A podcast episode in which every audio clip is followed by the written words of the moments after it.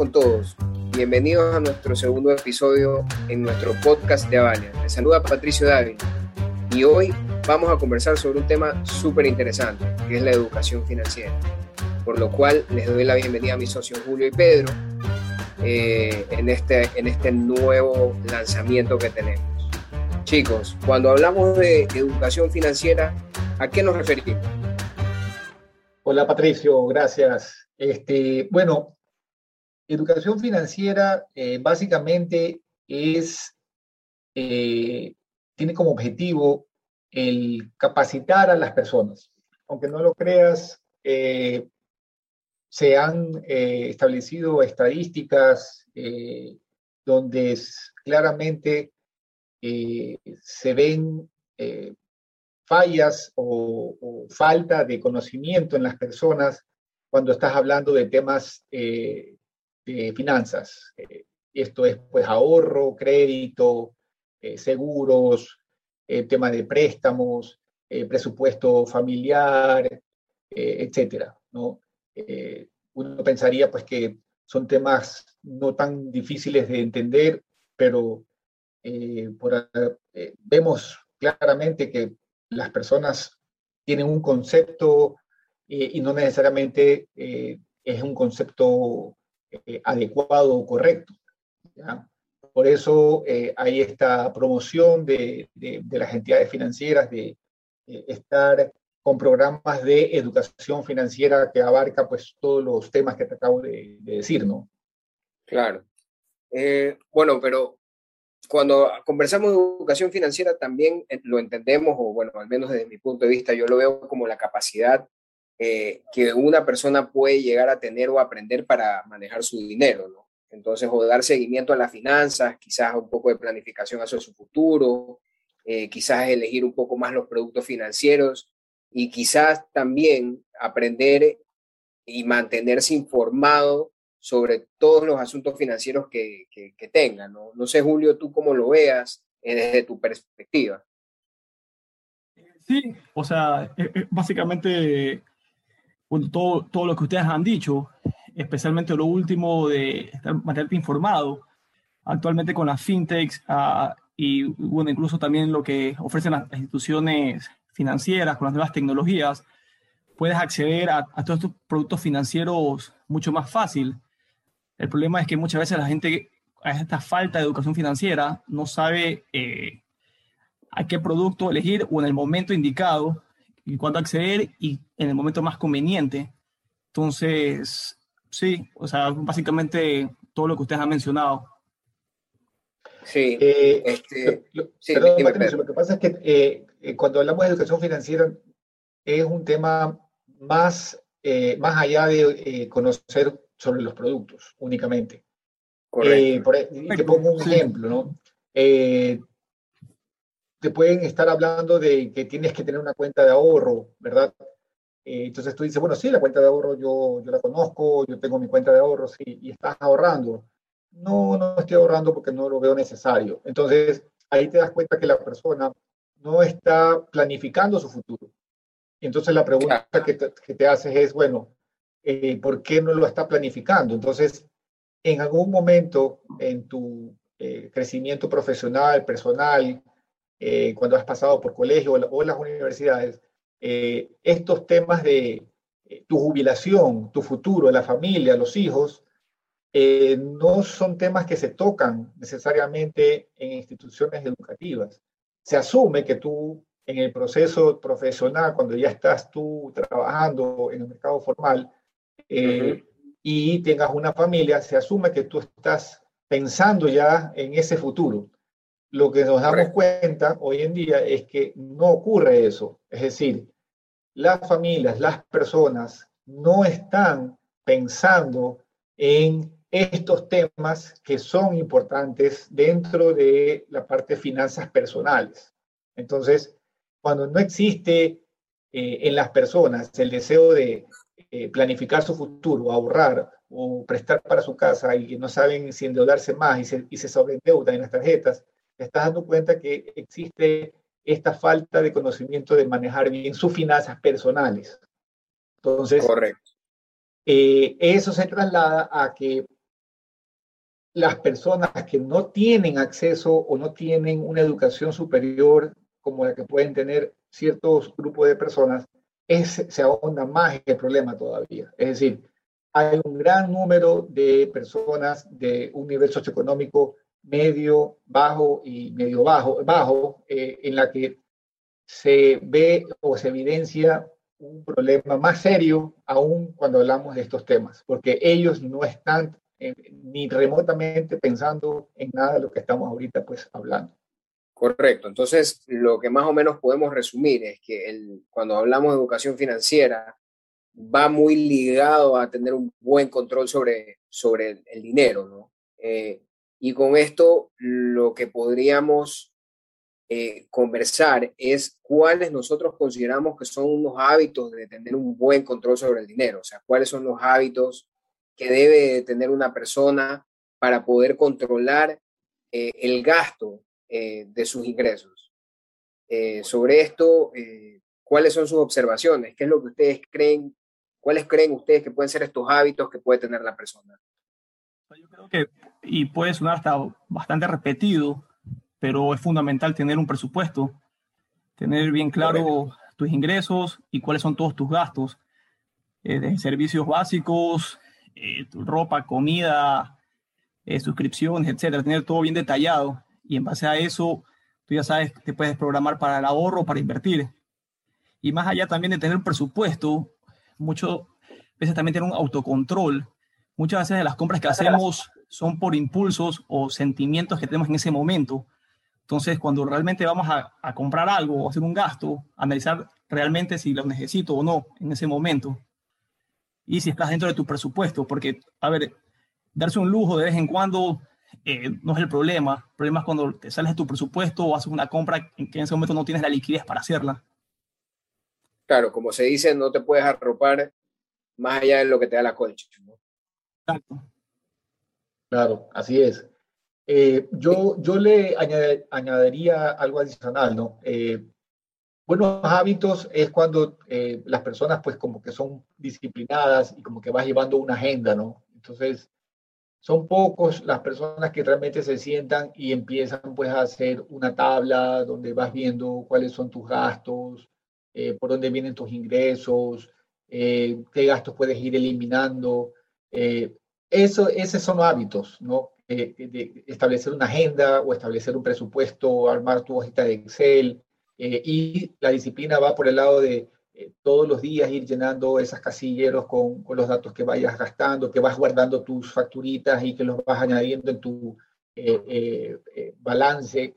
Eso, por ejemplo, no, no, no vemos muy a diario en, en, en, las personas. Entonces, sumado a lo que dice Julio, eh, pues el tema de presupuesto, que es por donde parte todo, todo buen sistema de, de, manejo de finanzas personales, pues eh, viene esta parte que te digo eh, tediosa, porque al final es, es, así, ¿no? Que tienes que ir pues, viendo cada uno de tus gastos individuales con los ingresos, etcétera, etcétera. Entonces, todo eso lleva a que tengas esta forma ya diaria de manejar tus, tus finanzas personales, ¿no?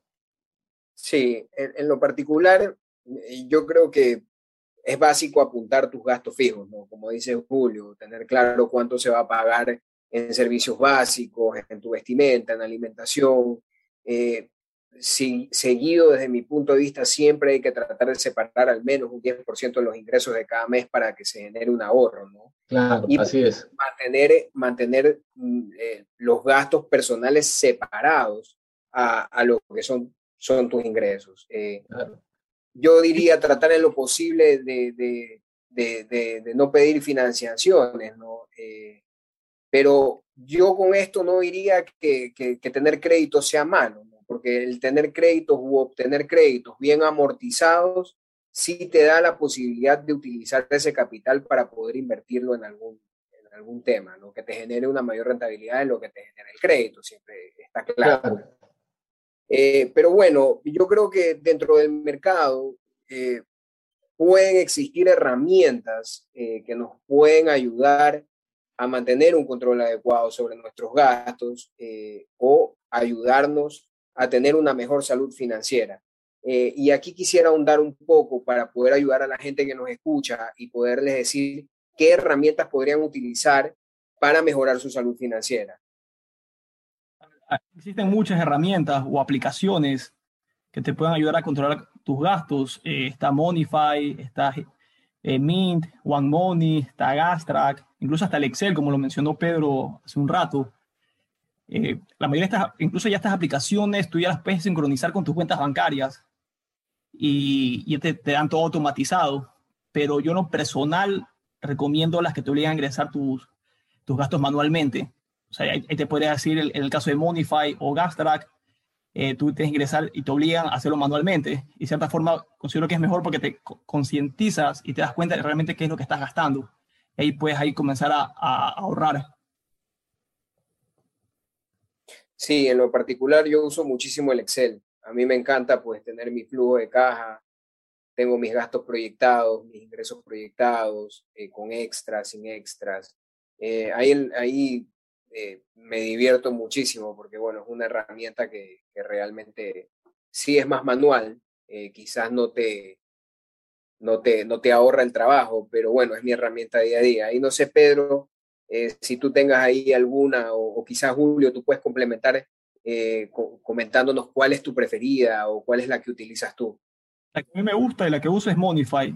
Eh, incluso ya te dan los gráficos, te dan, en porcentajes, más fácil visualizarlo, en qué, en qué se está yendo más. Tú dices, chuta, este mes gasté más en comida, este mes gasté, yo qué sé, salidas como el cine, o tengo más suscripciones y ya tengo que quitar una que otra. Entonces, Monify como me obliga a ponerla manualmente y aparte por gráfico lo ves en porcentajes, es la que a mí más me gusta. También está gas. Claro, es como, tienes como un dashboard empresarial, pero de tus gastos personales. Exactamente sí, todas esas aplicaciones ayudan. Eh, en lo personal, como soy de la vieja escuela, eh, prefiero la hoja de Excel, ¿no?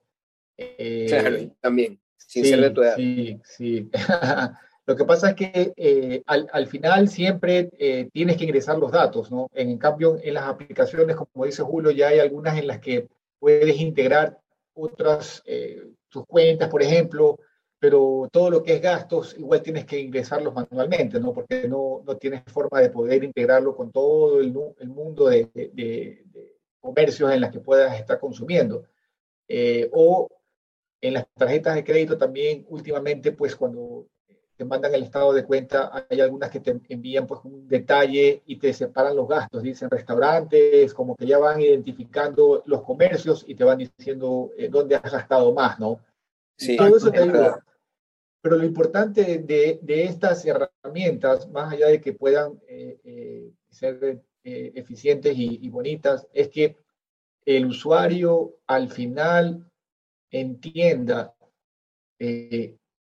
la data que, estás viendo y qué tienes que hacer. O sea, llega un momento que si tú ingresas muchos gastos y resulta que no tienes muchos ingresos y estás con un déficit, y no estás viendo ese rubro del déficit, sino que, sigues gastando y endeudándote en la tarjeta, al final, si no te estás dando cuenta que estás en déficit, resulta que tu nivel de endeudamiento está subiendo y no tienes ingresos suficientes para cubrir la tarjeta.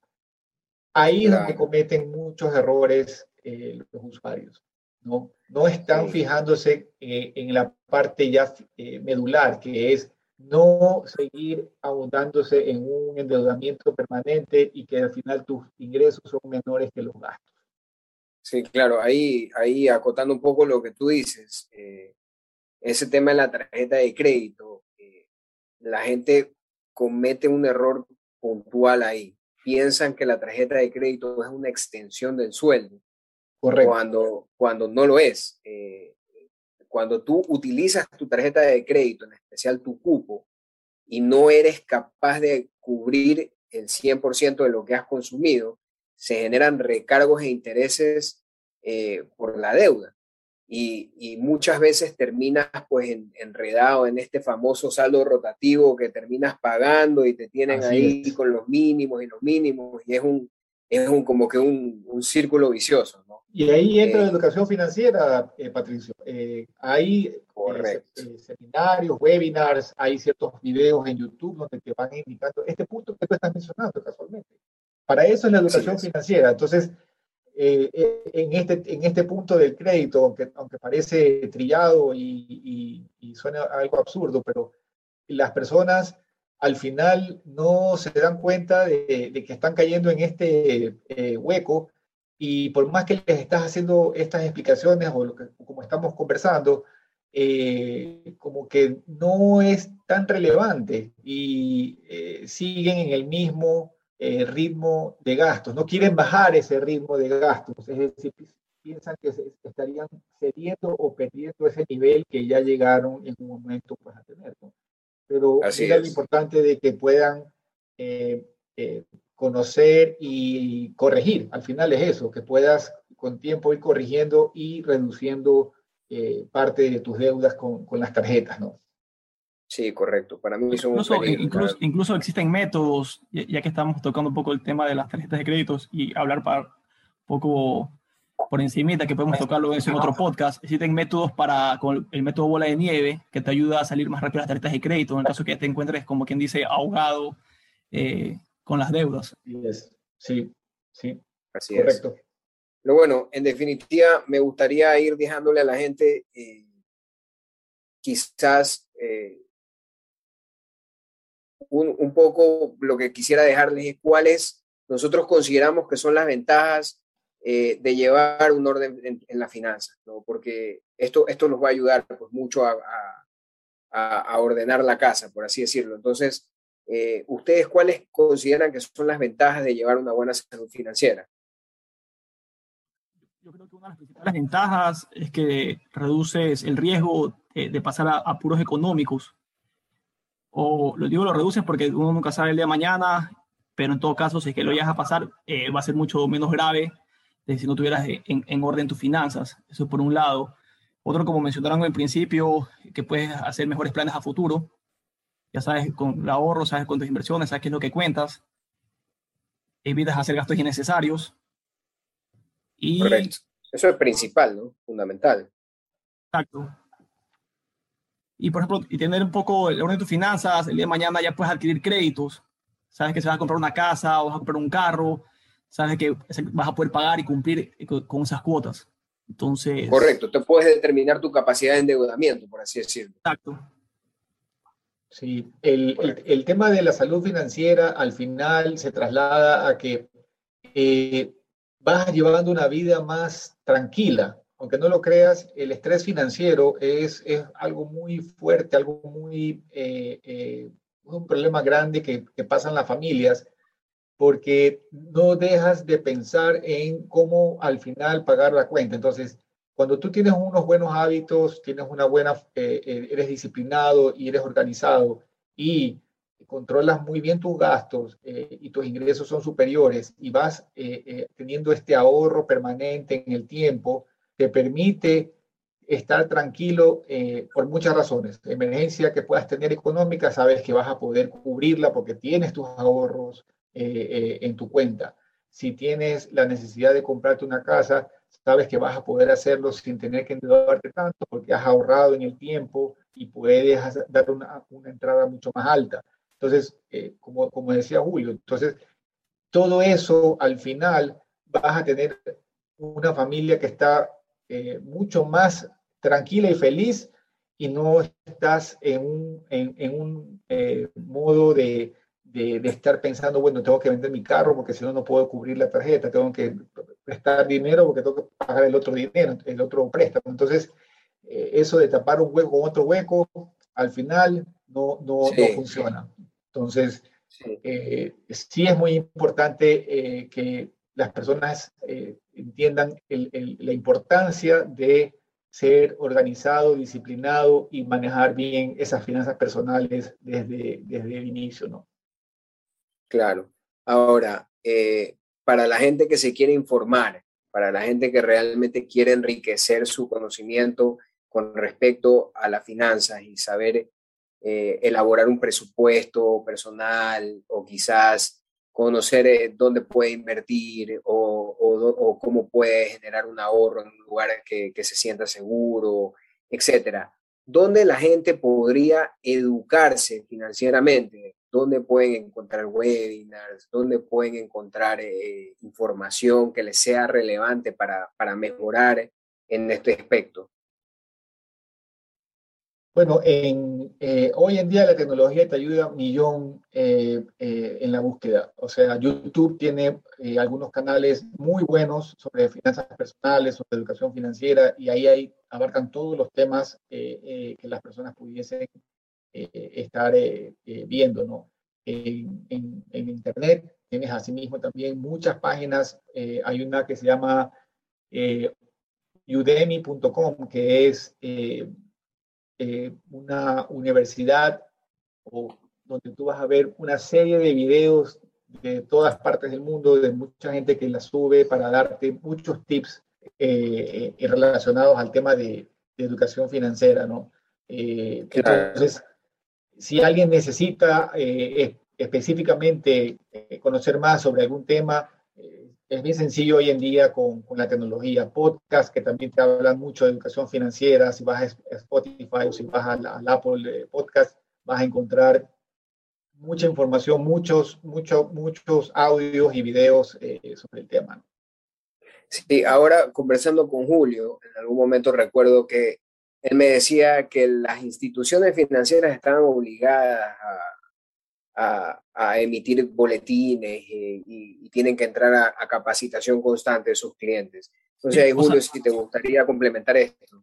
Eh, sí, justamente lo iba a mencionar, ahora bien que lo mencionas, eh, todas las instituciones que están reguladas por la superintendencia de bancos normativa tienen que dar educación financiera, capacitaciones, te mandan el newsletter, no sé si ustedes hayan recibido de, de su banco eh, los típicos tips de ahorra o método de nieve o cinco consejos básicos para ahorrar o, cómo invertir.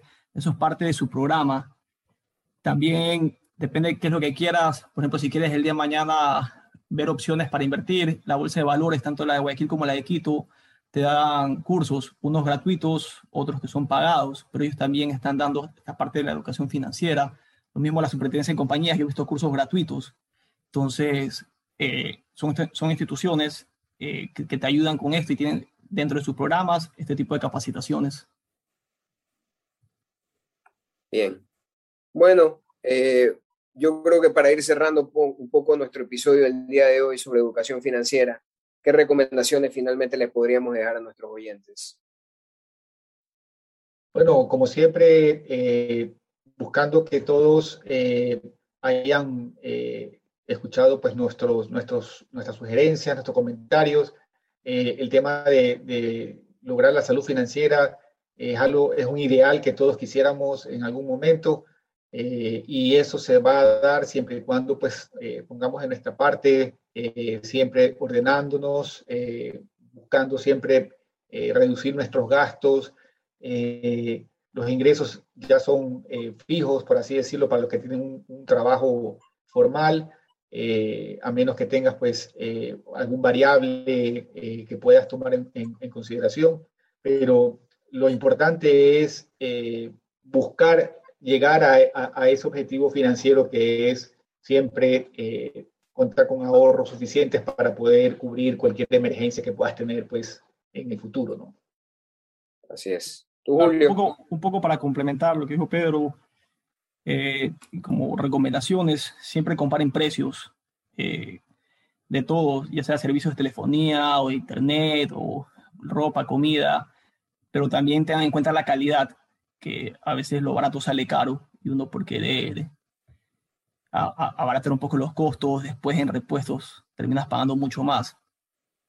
Y lo otro es que la, una regla que hay, que te, te recomiendan el 50, 30, 20, que 50 de tus de tus ingresos vayan lo que son servicios básicos, un 30 que vayan a gastos personales y un 20 para el ahorro. O sea, si pueden ahorrar el 20% de su sueldo en, buena hora o si no, el 10 también que dijo Patricio al principio del, del podcast. Sí. Para esto, ah, sí, para esto les recomendaría que si quieren ahorrar un 10, un 15 o un 20%, lo mejor que pueden hacer es eh, adquirir una cuenta de ahorro programado o un fondo de inversión con débito automático. Así ya más o menos se obligan a hacerlo. Sí, pues y, que utilicen nuestra herramienta pues para, para, que sepan dónde pueden invertir ese dinero. Así es, en Avalia. Exactamente. Pero bueno, yo lo que les puedo decir eh, como el mejor consejo que les puedo dar es vivan dentro de sus posibilidades. ¿Y a qué me refiero con esto? Eh, olvídense, la gente que tiene plata no se anda comprando Valenciaga y Gucci. La gente que tiene plata vive de lo más sencillo. Tienen lo que tienen que tener y no gastan en sobremanera sean conscientes de los ingresos que tienen y de los gastos que tienen que tener, porque esas obligaciones tienen que cumplirlas. Y lleven un registro de esos, de esos egresos, porque eso les va a permitir analizar cuál es su balance financiero contra sus ingresos versus los egresos que tengan. Y con esto pues también me agarro al comentario de Julio y Pedro de que definitivamente hay que ahorrar.